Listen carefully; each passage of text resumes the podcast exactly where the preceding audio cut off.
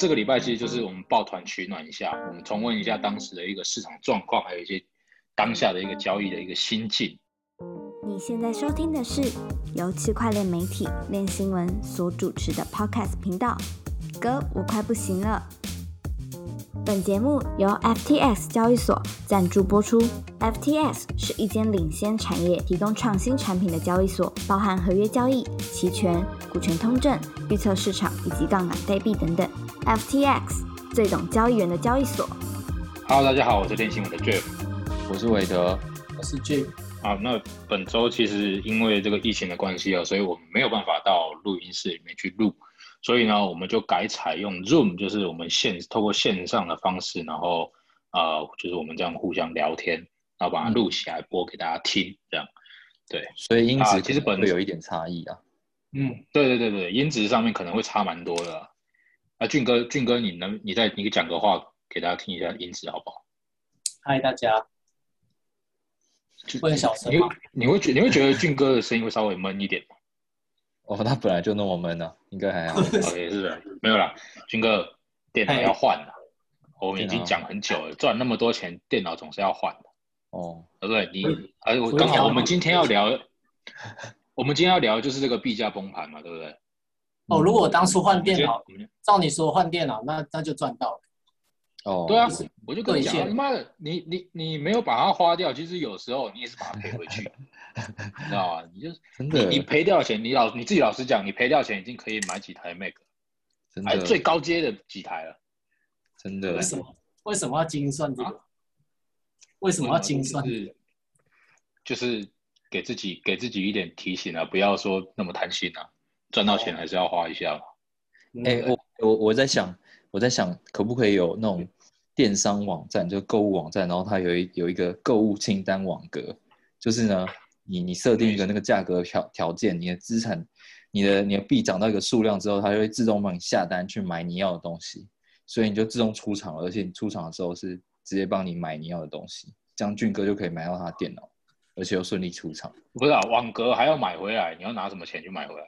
没有啦，你出 也是啊，就是就 没有就出场就出场了啦，对啊，停利啊，哦，停利，然后自动买东西，你会发现你都不用看单，你就发现有一个 Switch 寄到你家了。哎，没错，多一台 Switch，那爽，你要创业了吗？你要创业了吗？好像可以。好了，我们回归正题啊。我们这个礼拜要聊的，其实也没有别的话题了，就是这个币价崩盘这件事。好，那从五月初，比特币在五万关卡，其实卡了蛮久的。那后来呢，这个马斯克还有中国的监管利空，两个都爆发出来。嗯，从十二号，五月十二号开始就连日的急坠，尤其是五月十九当天，市场就是直接崩崩盘，应该是五月十九没错吧？我记得。对，那基本上它从历史高点回调已经超过五十趴，哦，那比特币自然而然的又被一堆的一些嗯比较传统的一些财经或者是一些呃比较传统的媒体又是开始就说啊比特币死亡、比特币泡沫、比特币投机潮，又开始这样讲。对啊，那呃我觉得这个蛮有趣的，就是历年来比特币已经被宣判过好几次死亡了，对不对，俊哥？哦，对啊，我有写一篇，他他到现在大概四百一十六次吧，然后我文章好像是写四 四百一十五次，所以他他又多了一次。哦吼，还又多了一次。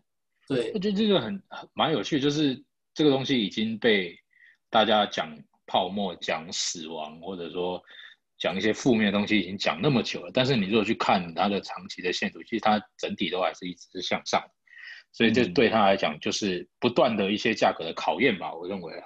好，那嗯其实当然对我们来老，我们这些比较老，就是在这个市场待比较久的人，就会啊，其实司空见惯，就是偶尔来一次这样的暴跌，其实不能说不能说我们都预料到，只能说我们不会有太过激烈的反应。对啊，就心态上面已经调整了，心态上面已经就是对，已经对有经历过对蛮多次，又来，嗯，对对对，就是对我们来讲就是啊又来一次了。但是我觉得对大部分新进的韭菜来讲就不是这样了，他们可能靠靠背怎么会这样？我怎么一睡醒崩盘？崩崩盘就算了，直接腰斩，怎么会发生这种事情？这这个东西他们在受保护的呃台股或者说其他的这种传统的金融市场上面是看不到的，尤其是台股，毕竟台股还是有停损嘛。那证券市场上面都有熔断嘛，但是加密货币市场上面没有，对对？崩下去就是一直崩了，没有没有保护的。那对对这些啊新进的新进的投资人而言呢，马上的这个区块链革命就变成了所谓的区块链骗局。啊，因为今年可能去年底到今年就开始，周边很多的朋友就会开始知道说，哦，比特币，然后还有其他币，可能狗狗币这样子，然后他们也会很有兴趣的问你啊，然后这一次的这个崩盘崩盘的时候，就会有那种朋友跑来问你说，哎，你还好吧？比特币大崩盘呢，腰斩呢，这样。啊，你都怎么讲？我就说，可是，可是，就是它虽然说腰斩，但是还是比三个月前还是四个月前还要还要高多少？哎，就所以我觉得还好。对对啊，啊，讲坦白一点，难道它永远都在涨都不跌吗？嗯，对不对？对啊，但是其实，呃，对。区块链或者说对比特币的了解没有那么深的人，他们就只是单纯在看线图炒作的人，他们的信仰其实没有那么坚定。那对他们而言，这样子的一个剧烈的崩盘，就会导致他们的信仰崩塌，对不对？那这一次我们这一期就是来抱团取暖一下，我们也没有说要做什么交易，或者说或者说我们我们多屌，我们交易很厉害，然后跟大家分享我们的交易心理，没有没有这种事情，我们就只是抱团取暖。然后，哎，哪位哪位同仁，哪位同仁自首哦。对不起，俊哥，干嘛？这是又是你的猫还是你啊？这是是怎么回事啊？怎么会有音乐啦？对啊，我也不知道，我没有开那个网站啊。哦，空投，空投，空投啊！空投送比特币啊！空空投，空投细节我们下个礼拜去 再公开。好，下个礼拜公开。哦，就是呃，猜对猜对俊哥的那个音乐是来自什么网站，就可以聊俊哥的空投。那。有点困难，应该只有他的猫猜得到。好，我们继续。这个礼拜其实就是我们抱团取暖一下，我们重温一下当时的一个市场状况，还有一些当下的一个交易的一个心境。我们就是纯分享，没有说什么交易，没有说什么，这是我们交易心理啊，没有，我们就是分享一下这样。那以这次暴跌的主因来看，其实我我我自己个人啊，我自己个人还是觉得可能散户的恐慌性抛售会是比较主要的因素。好，毕竟。中国那边这次的政策跟过去来讲，其实大同小异，但是又相对的比较严格一点。哦，他可能直接直接就禁止这些挖矿的行为啊，或者说一些交易的行为，或者说甚至是 OTC，有 OTC 这个蛮重要。这个 OTC 或者说法币出入金这个通道，他们要去做一个做一个前置的时候，这些投资人，中国的投资人一定会害怕，他们会担心说他们币会卡在加密货币，没办法兑换成人民币。嗯，那你设身处地为中国人着想一下，如果你今天是中国的投资人，你刚进入市场不久，你也没有太多的管道，你就是一个零售投资人，你持有很多的比特币跟以太币，你看到这个消息之后，你第一件事情会做什么？就赶快卖啊，赶快换成法币啊，赶快卖嘛，赶快把你的比特币卖掉嘛，然后换成换成人民币回来嘛，嗯，对不对？那我们可以看到，就是当时的市场状况就是这样，就是呃，加密货币在崩盘，然后。稳定币对人民币的汇率也在崩盘，嗯，啊，那时候原本原本都是在六，好像是呃美元对，就是 USDT 对人民币好像是都是在六点五啊，那天就直接崩到六块以下，币安的 OTC OTC 市场价格崩到六块以下，那代表很多人都是在出出他们的稳定币，要赶快兑换成人民币，嗯，那这种情况其实就是一个恐慌性的一个。就极度恐慌下的一种交易，交交易所产生出来的结果，对不对？你稳定币，你为什么要用这样的折价去出售？嗯，肯肯定是因为你认为会有什么事情会发生，所以才会这样子。嗯哼，对，所以所以当下其实整个市场氛围是非常的恐慌的。那还有一点就是当时的卖方的流买方的流动性不足，那时候一堆人都在买，一堆人都在卖，但是我相信一定有人想抄底，但是。他们还不敢进场，所以这就是导致什么原什么什么结果，就是不断的有卖压出来。那买方对买方这边流动性又不够，或者说有可能又因为呃资资金没办法快速进入交易所，因为可能链上的交易费用突然飙升嘛，所以有些人他们打钱打不进去嘛。嗯，有些人啊，然后他们可能 gas gas price 没有设不够高的话，可能他们想要接盘，但是他们可能资金卡在某个地方还没有办法出来。或者说卡在 curve 卡在阿位，这些平台里面，他们资金要挪出来，可能也是要一点时间，那导致他们货币在加密货币在短时间内下跌的时候，没有买方做支撑。哦，这这我认为可能就是买方流动性不足跟散户恐慌性抛售这两个可能是主要原因了。那我不知道俊哥跟魏的你们两个怎么看？嗯，啊，我也是这样看，就是马斯克一开始马斯克说他不想要支持比特，呃，那个他不那个特斯拉不接受比特币是一个一个开始，然后。后来监管的中国这些监管因素出来，其实我一开始在看的时候，我觉得还好，因为这些话他以前都讲过了，只是就是所所谓的那个中国互联网金融协会呢，他这一次是有更细部的去说，呃，金融机构跟支付机构，你们都不可以去处理跟加密货币相关的业务。那我们知道就是。很多 OTC，像火币 OTC，它就是透过比如说支付宝啊、微信支付啊，或是银行转账啊这些东西在做交易的嘛。那所以，嗯，会有这样子的呃规范下来，然后造成呃人民币跟加密货币的呃就是兑换的这个这个挤兑的这种风潮的话，我觉得还蛮好想象。但是目前来讲，我去看。他们这些功能都没有暂停啊，就都还是继续，所以我觉得其实实际上在政策监管上面的影响好像没有没有那么大。对，其实我还有发现一个蛮有趣的点，就是我有加入几个中国的社群，然后在暴跌的时候，就是中国政策下，中国政策的那个就是可能第一声号角出来了。然后，所以社中国那边社群都开始在传说，哇，完蛋了，下个礼拜会有更严格的监管。哦，对，对，对，他们都有一个预期，就是觉得说，哦，这一波下来，然后还有另外一波，接下来一个月可能几个星期都还有，但目前看起来是没有。对对对，对，目前看起来是没有。然后我就觉得，我觉得那个是蛮蛮重要原因，就是你那时候会看到很多市场上有一些很奇奇怪怪的 FUD，就开始说啊，什么交易所要要要暂停了，什么交易所要关了。啊，更多的零售投资人陷入恐慌。嗯嗯，对。那俊哥呢？俊哥，你在那个时候，你有你你认为暴跌的主因是什么？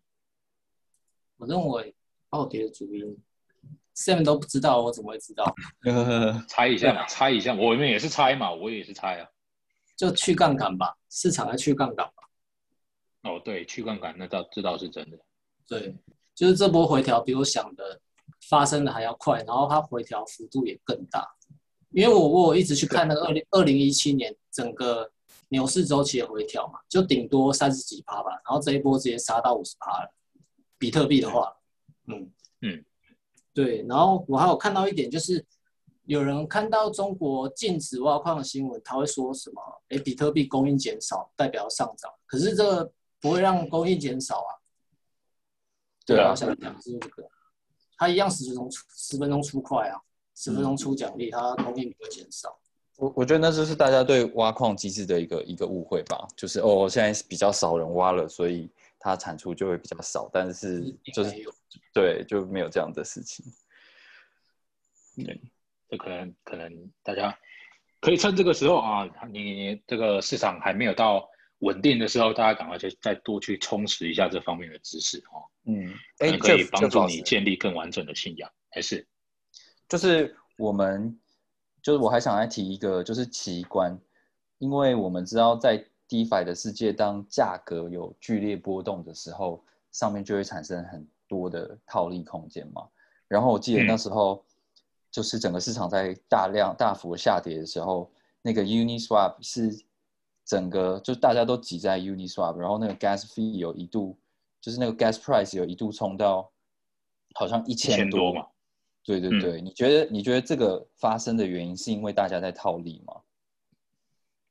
呃，我觉得套利是有一定的，当然当然是有这个这个这个原因存在的。为什么？因为交易所就是交易所的价价格跟去中心化交易所的价格一定会在这个极端波动的情况下会产生所谓的价差嘛？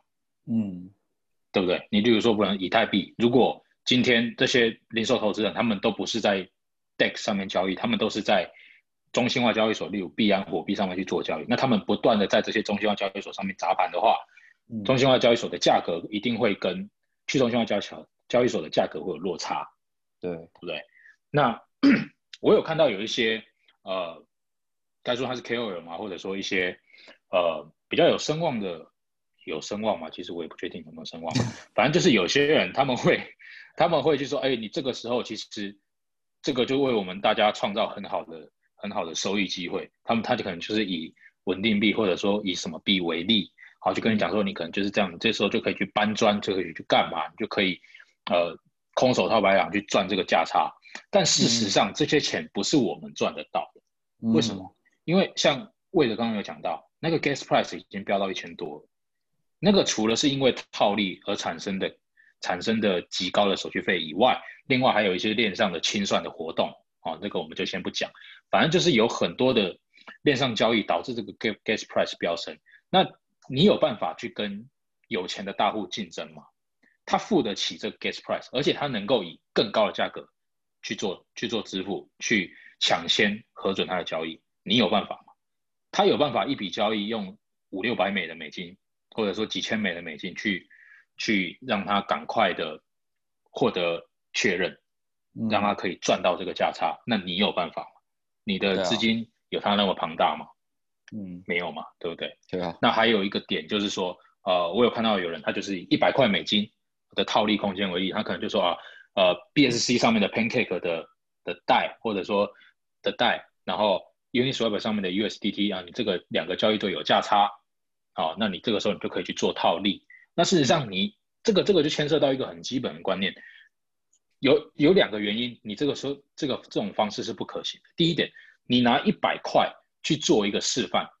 嗯你要知道，你用一百块，你输入价格，你你输入你要买一百颗带，跟你要输入买一万颗带，跑出来的数值会是不一样的。嗯嗯嗯，你在这种 AMM 平台上面去做买卖的时候，它会有滑点嘛，对不对？对，那你买一点点，它当然滑点会很小。但是你今天买的量大的时候呢，你买的量大的时候，那个滑点就会导致你根本就赚不到钱。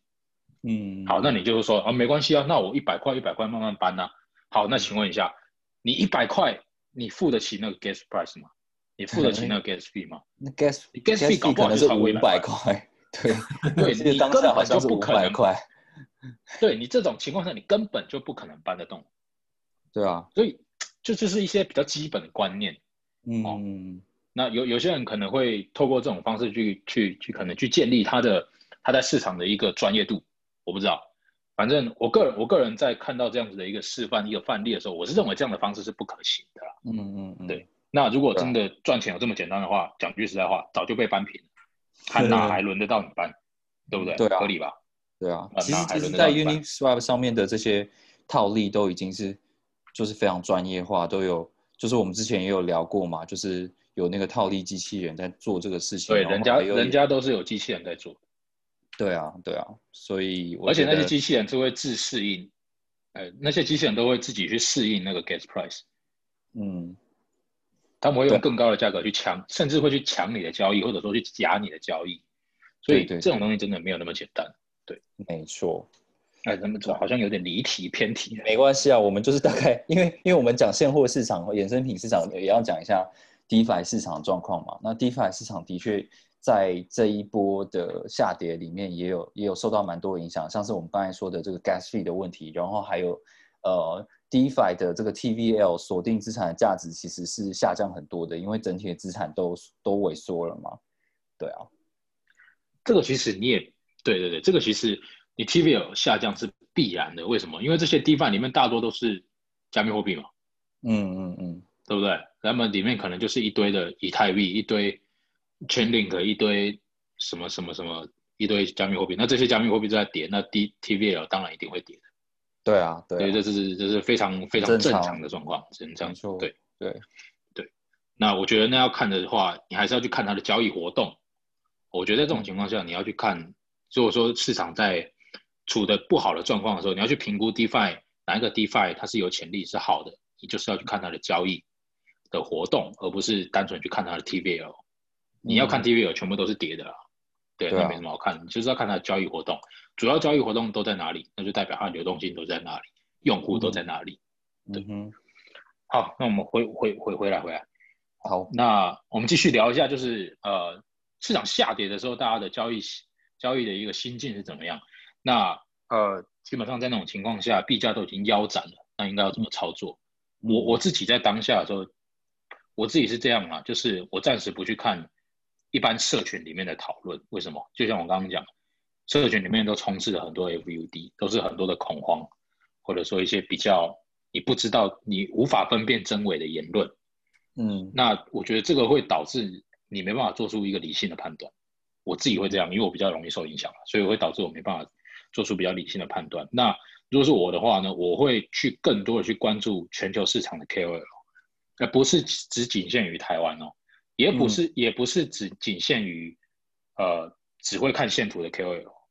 嗯嗯嗯，我是会比较着重去看一些对加密货在加密货币市场里面有影响力的，它有一定的地位的 KOL，而且我不是去看他们是看多还是看空，我是去看他们看多之后他们的论点是什么，嗯他的论点合不合理啊？然后你还要再去看空方的论点，你能不能看到空方的论点？那空方的论点又是怎么样？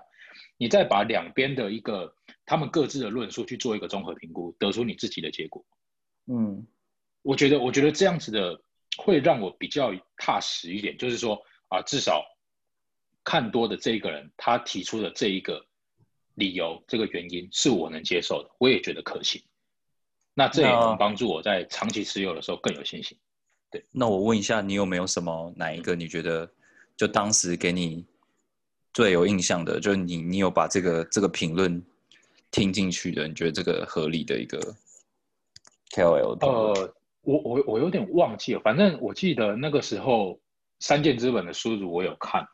嗯，那我那书主这个其实蛮特别，就是大家去追踪他的地址会发现三箭资本的打了很多以太到交易交易所里面，对，但是书主不断的强调说他一直在增持，他的以太币仓位增加了，他的比特币仓位增加了，对，所以以呃，但是我看他的言论，他是始终是坚定的说他是做多，他是买进，他是买入的，嗯。所以我觉得可能也有可能他是拿以太币去当保证金，然后去做多也可能。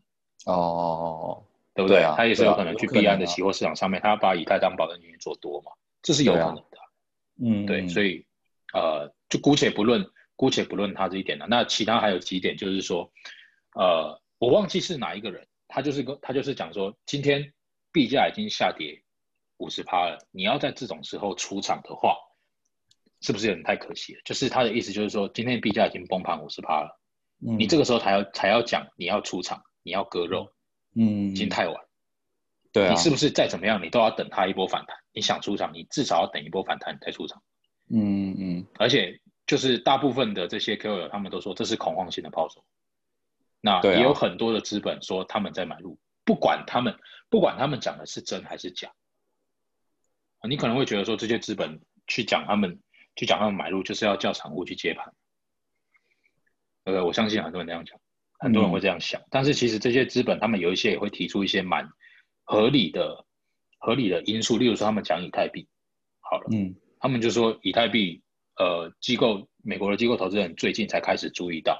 那接下来你看到 DeFi 的采用率其实并没有下降，然后呃，未来 POW 转 POS 这也是一个利多，EIP 一五五九，以太币会采会以一个通缩的方式去运作，哎，这也是一种利多。那他们都在看这些比较长远的东西的时候，嗯而你却要在这个时候去去去卖掉你的币，嗯嗯，对不对？对啊，那这我就是这是我在，你讲你讲，嗯嗯，对啊，就就我我同我同意我同意我同意你的说法，然后因为看起来他们说的这些技术利多的条件完全都没有变，就是它还是一样会发生啊。然后呃，你说中国那边可能对矿工有限制，然后会造成他们抛售，但是其实很多在美国的 Twitter 他们是说这样很好啊，因为这样子的话，美国这边的矿工就可以掌握更多的、更多的算力，然后全世界矿工就有更多的的机会，所以他们觉得这也是一个很、很健康的现象，因为他们之后就有更少的监管的因素。然后我记得那时候后来过没几天，马斯克虽然之前有说过比特币很耗能、很不环保，但是他还是有去找一些北美的矿工，然后来组织一个，就是倡导全世界矿工要使用绿能，然后让绿呃自己使用的能源是什么，使用什么能源，让它数据透明化的这件事情。就是，嗯，虽然说有很多利空的消息出来，可是大家没有停止去找到解决的方法，所以整体来讲，我觉得还是蛮健康的。对，对，那，呃，哎，我接下来要讲什么？好，我想想，可以换我，可以换我讲，我我也有看到一些 Twitter 的那个人。好，那我那我转一下。哦。好，那这个部分是我在当下的一些呃做交易的时候，我自己去会去做的，或者说去参考的一些点。那魏德跟军哥，你们两个有在这个操作的时候，你们有哪一些有看到什么样的东西吗？嗯，我先讲我的，就其实我也是很韭菜，然后我以前也有经历过一七一八年的那种大跌，那我知道这种超级快速的下跌，它一定。反弹又会很快，所以我就会想说，就就不要不要动，因为反正我觉得你你快速下跌三十趴以内，我都还可以接受。但是当后来我意识到说，哎，已经下跌五十趴了，其实我就来不及逃，然后我就觉得那就那就这样吧，我也不能怎么样，我就只能在那在那边不能动。然后我当然也会开始看很多的 Twitter，我就告诉我自己不要动，但是我还是会看 Twitter。那 Plan B 他是非常支持比特币的人嘛，他永远在看多比特币，然后他只有说他觉得现在就是可以让他好好休息的时候，所以他要去做一个长跑，就是他们反正他要去运动就对了。然后我觉得这样子也是一个蛮好的心理调试啊。反正如果你一开始有因为一些理由而相信你的投资的话，你就不要因为现现在的这种状况，而且是你知道过去总是会发生的这种状况而做出一些比较。不明智的决定，所以我就没有没有做什么。这是第一个，然后第二个是我看到 Larry，就是 The Block 的 Larry，就我很喜欢追踪他的东西嘛。然后他就说他他就他就抛出一个他在二月，好像是二月的时候吧，因为那时候 BSC 就很红啊，然后还有很多其他的以太坊以外的这种。以太坊杀手上面有很多新的流动性挖矿的东西，然后大家就很疯，然后币价又涨涨得很夸张。那那时候他其实就有说，他觉得这些币啊，在在把一些价值稀释掉，就原本在以太坊上面的这些价值就一直流失到其他的地方，然后他们又涨得很快，而且可能成长的效率比以以太币还要快很多。那他觉得，如果当市场在下跌的时候，就失去需求的时候，这个可能会造成很严重的影响。然后他就回顾了这篇文章，然后就说：“我那时候就就说了吧，只是我觉得这件事情好像发生的比我想象中的还要慢。”那这当然有点事后诸葛啦。不过确实我们可以看到，说这些以太坊的竞争者，在这个这种大型的暴跌事件发生的时候，他们好像。那种支撑力没有那么没有没有那么足够，就表示说其实呃炒作的成分还是很高，然后他们的这个硬度可能还没有到像以太坊这么坚强，对啊，这几个东西是我在这段期间看到的。然后那俊哥呢？俊哥你有有什么可以分享？我我没什么看 Twitter，但是我。我就有操作一些小币，因为我觉得第一季小币它涨得太夸张了，然后这一波就大部分都回调到一个不错的价格，所以就嗯随便买。什么？对，我觉得蛮蛮不错的啊，这这个想法就是蛮不错的，就是立场永远都是坚定的。因为你会发现有一件事情很奇怪，就是呃，例如说比特币好，比特币涨到六万多的时候，你会开始想说，干他妈的，早知道三万多就多买一点。现在我相信一定有人这样想啊！现在三万啊，哎，你不敢买了，但是你不敢买了，对不对？很多人都这样。现在三万，你反而不敢买了。但是你当初看多的那些条件还成立吗？如果你当初看看多的因素还在，哎，那你为什么不买？你是因为恐慌影响你的决定吗？还是说有什么样的其他的原因？啊，这时候其实就需要自己独立去思考一下，没有对错，这真的没有对错，因为有可能会继续下跌，不一定。对啊，只是这时候你就要去评估一下，你自己当初看多的原因是什么？那跟现在的市场状况，它的基本面有没有改变？如果没有改，如果没有改变，那为什么你不买？嗯，我觉得这个时候就是就是一个去反思自己自己交易心理的一个一个蛮好的时间点就是很多的价值币其实都在打折嘛，嗯对不对？那这个时候，哎，其实危机就是这样，危机有可能是转机。那我觉得，啊，看到一个蛮有趣的，就是有一些社群，就是呃，已经崩成这样了，比如比以太币好像崩到一度到一千，快接近一千五嘛，然后后来又回弹到两千嘛，然后又开始有人在喊要做空了，然后到两千就开始有人要做空，就说要从 maybe 要从两千空到一千五，要从两千五空到一千五，好，但是你你不知道哎，我是觉得他已经。他已经这样子崩下来，崩个四五十趴了，你认为它还会继续空吗？嗯，你认为它还要继续跌？那你认为它要跌的原因是什么？这个我们可以看到，就是中国的投资人已经撤撤离了。当那个时候的对人民币汇率这么惨的情况，就很就很坦白说明一切，就是他们资金已经都跑了。嗯，那跑完之后，你接下来还在期望着谁要跑？嗯，你是期望着机构要跑吗？但是，哎。这几天我们又看到一些机构他们增持了 GPTC 或者说增持比特币，嗯，哎，在这个时候你要做空，哎，为为什么为什么你要做空？其实这时候我就觉得蛮有趣，已经跌那么多了，那接下来你还在看什么利空？啊，就好，即便接下来有一个利空，接下来唯一一个最大的利空是什么？就是币安跟 OK 要关了，嗯，那那中国说要严格监管嘛，那最严格监管的状态就是什么？那你都不要交易了嘛。怎么可能还开放你现货交易？然后什么合约还可以，合约不交易，那现货还可以交易？这样哪叫严格监管？嗯嗯。那么他们如果今天中国要严格监管，那最大的利空就是这两个交易所关掉。嗯嗯。啊，那你在那你是在看这个东西吗？还是说看的是什么？就是基本面上啊，你如果说线图，线图我不懂，线图我是不太懂。那如果是基本面上的话，你看的看空的理由是什么？哦，呃。这好屌，这个就要特别去思考，屌屌屌在哪？我觉得好屌啊，好屌！我觉得你屌在哪？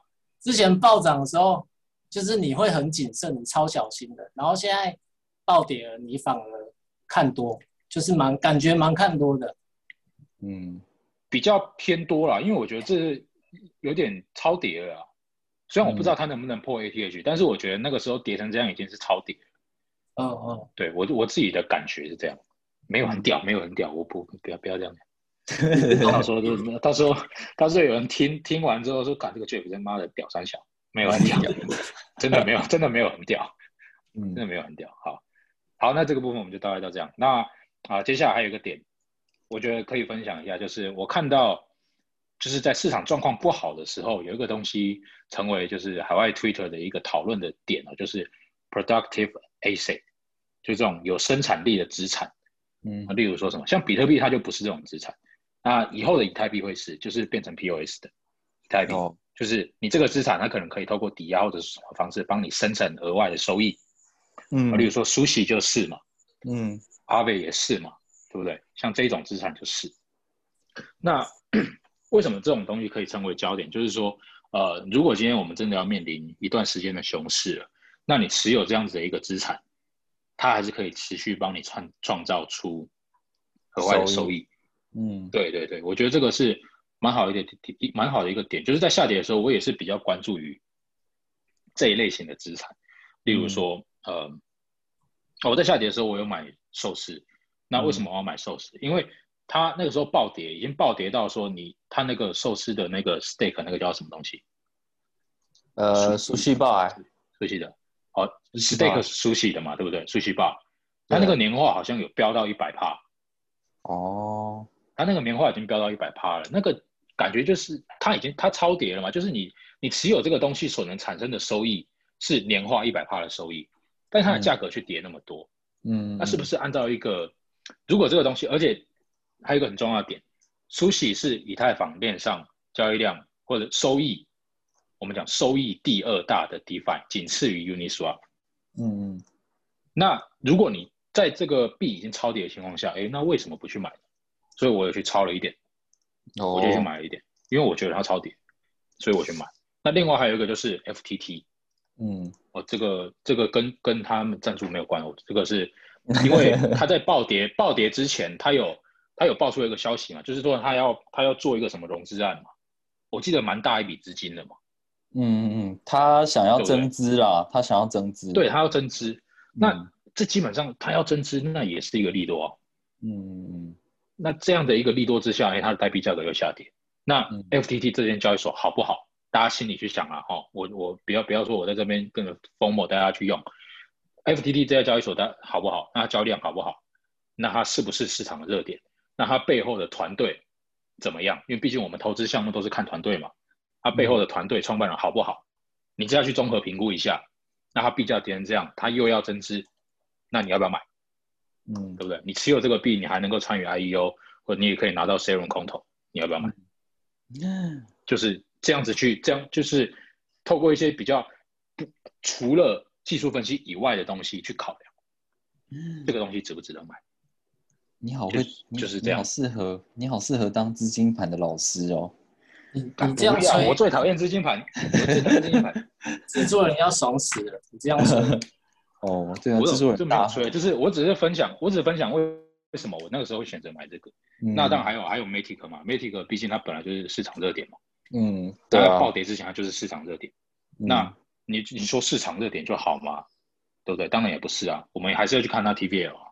嗯那它这段期间，它的 TVL 甚至超越 Uniswap，排到第五，以太坊链上第五，嗯对不对？然后你去看一下它链上的那些 DeFi 的挖矿或者说利利率好不好？你基本嗯上你像这种 Layer Two 或者说侧链，或者说这种以太坊杀手，它要能够起来，最必要的条件都是它链上的生态能不能给投资人比较好的报酬率。嗯嗯它只要它这个生态能够给投资人好的报酬率，哎，它这个生态就有机会起来，就有机会成为热点，嗯对不对？那你像你像呃 Matic 上面的的一些 DeFi 有很多啊，我们我们都听过嘛，Curve 嘛，Aave 嘛，熟悉也在上面嘛。对，那他们像稳定币的年化收益有 Curve 上面稳定币年化收益有三十趴，那嗯。一定 OK 的啊、一定有人会去用啊。对。那它暴跌的时候，当然也是一个买入的机会。它嗯。TVL 变高，它 TVL 相对变高，然后链上的发展也越来越好，那、嗯。呃使用的人越来越多，嗯。市场讨论度也高，对。那也是一个可以去操作的一个机会。嗯对就是大概这样啊，我我可能在那种情况下也不会去看技术面啊，看技术面也看不出什么东西啊，直接一根往下插能看出什么东西，没错，所以我觉就是得比较 focus 在这些东西。蛮屌的。我觉得这个时候那你们、就是你们有炒了什么币吗？我自己的话，因为我我刚刚说我几乎都没有卖嘛，但是呃，我看到有一些，我觉我觉得好像就有一部分资金是想说，干这个一定接下来还会一定继续跌的，所以我有把一部分资金卖卖掉，卖成那个 USDT，然后再再等，然后我嗯唯一有、等抄底啊？对，等抄底。然后我唯一有炒到底的就是那个 Matic，那 Matic 就非常夸张，它的那种复原速度是隔一天，然后涨了一百趴，然后接近接近 ATH 的那那种状态，嗯。那跟其他的币种是完全不一样的，就表示大家嗯。其实对、对 DeFi 的那种兴趣还是很高，然后 Matic 在上面，如果你的资产有跨跨到原本的资产有跨到 Matic 上面的话，在里面的操作的费用其实是非常便宜的嘛。嗯，那表示大家还是比较相信就是以太坊体系出来的东西。那相相较而言，比如说 BSC 或 Solana 一样价格很便宜啊，可是，在下跌的这段期间，他们的这些流动性挖矿的币种基本上就是全军覆没的一个状态。所以我觉得大家回来去关注 Matic 不是不是没有原因的啦，那就也很期待说，呃，未来发展是怎么样。那俊哥，你有抄底什么币？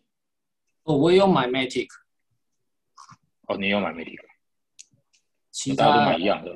反正我我觉得没破没破历史高点，二零一八没还没破高点的，还没破二零一八高点的都可以买，我觉得。哦，嗯嗯，可以啊，稳健稳健。好，那基本上该聊的我们都聊差不多，那也聊了蛮久的。嗯，对，那其实这边啊还有一个点要呼吁一下，就是 大家哦，其实，在社群里面，我觉得啦，就是在这种崩跌的时候，大家当然可以去发表一下，就是对后市的一个观点，但是可能尽量，我们大家尽量不要去做晒单这种事情，好不好？就不要说啊，我刚刚跌成这样，早就预料到，我已经空了好几波了，或者说，或者说什么啊，这个时候就是要抄底，你看我抄底赚了多少？我觉得这种情况下，你可以去评估说接下来你怎么看，但是你不要一直去晒单，因为我觉得你晒单会影响到其他人的交易心理，对不对？哦像你今天如果以太币已经跌到两千了，你看，然后你就一直去讲说，看我前面几波反复抄底，反不反复做空，我赚了一堆钱，啊，有人就看到了，干他妈大家都在做空了，嗯，啊，我手上还拿着现货，那我是不是应该要应该要出现货，然后开始做空？好，嗯那好，你今天影响到影响到一个人了，他出现货做空了，啊，结果以太币跌没几下，然后就马上弹上去了，弹到快三千，然后我靠，你这样子其实你无无声，那就是这个怎么讲？怎么讲？不知不觉你又害到一个人，哦，可能可能你会会觉得还好啊，我就是我不知道我不知道，其实我也不知道为什么要晒单，你是晒说你很牛逼，你在这种情况下你可以你可以做空，你避险，你怎么样？我觉得你就去分享你的交易观点，但是不要去做这种晒单的动作，因为我觉得晒单动作很容易影响到其他人的交易心理。哦，你是要秀你的成绩还是怎么样？我觉得，我觉得这就是这就是炒币仔的人生乐趣啊！因为我可以晒乐趣不不是管不管我赚钱你们亏钱，所以我很爽这样。对啊，不管晒单是真的还是假的，因为有的人肯定会晒假的单，或拿别人的单来来来弄嘛。那那那就是他们的乐趣啊！我觉得，然后还有有的人可能故意晒一个做他跟他做的方向相反的，那他如果因此获利了，他应该也会蛮爽的吧？哦，啊，反正啊，尽量不要这样啊！这种这种市场情况下，这个晒成这样是要逼死谁？是不是？对不对？那些亏钱的看到你那赚钱赚那么多啊，这样不太好了。大家积点阴德啊，积点阴德对啊，是希望希望有更多的人可以进来一起关注加密货币的区块链的圈子，然后让更多的创新在上面实现嘛。所以，嗯，其实这样子每年在交易圈里面，然后大家这样杀来杀去的，我也是觉得好累啊！啊！你赚那么多，你不会累啦？你累什么？哇靠！哇靠！那我还要工作哦、好啦，反正我 你希望就不是快退休了吗？不要靠背。反正我就是希望，就是嗯，大家在这段时间里面，因为我觉得有沉淀期还是蛮好的。嗯，因为你看我们二零一八年、二零一九年的时候，其实我觉得那时候写文章写的还蛮开心，就比较没什么压力，因为你可以比较认真的去研究一些东西，然后去审视说区块链跟加密货币到底到底能够为你的生活或为金融环境、金融创新带来什么样的不一样的事情，这样子。但是就是牛市着这可能将近一呃还不到一年，可能半年多来，就是每天都在追这个这个这个市场消息哦，大家在那边吹啊。那其实到后来你会觉得蛮蛮没有意义的，这样。对啊，嗯然后希望疫情赶快结束。哎，对，真的，这边在这边还是要呼吁一下，大家少出门啊，出门要戴口罩，不然会被罚钱。嗯那不要在外面吃饭，好不好？希望大家都能配合防疫，赶快回归正常的生活。我真的很想去健身房，好不好？拜托大家，哎，我每天在家好歹也说，每天在家你好歹也真的很无聊。你至少说一下，哦我真的很希望我们可以再回到录音室录音，带给大家很小。没有，我这个人有什么？么说什么，我真的，我这个人有什么说什么，我真的很想去健身房，每天在家真的很无聊，拜托大家，大家赶快让这个疫情好不好？赶快过去，大家回归正常的生活。对对啊，不要去查事啊，不要去查事，对啊，查啊，事对，茶少喝啊，茶少喝啊 seven 什么纯吃茶什么的，稍微买一下，手摇挤起来饮料啊腰哎，就是止渴一下就好了。在家对，就是你就买个纯吃茶，在家配个电脑，对对不对？或者是你买买一些比较特别的玩具，在家里稍微处理一下就好。然后那对对对个不要不要出去外面这样子弄，好不好？没错。不不一样，不一样。好了，好不要不要再废话了，今天的 podcast 我们就到这边告一个段落啦。那谢谢大家收听，我们下次见，拜拜。拜拜。拜拜。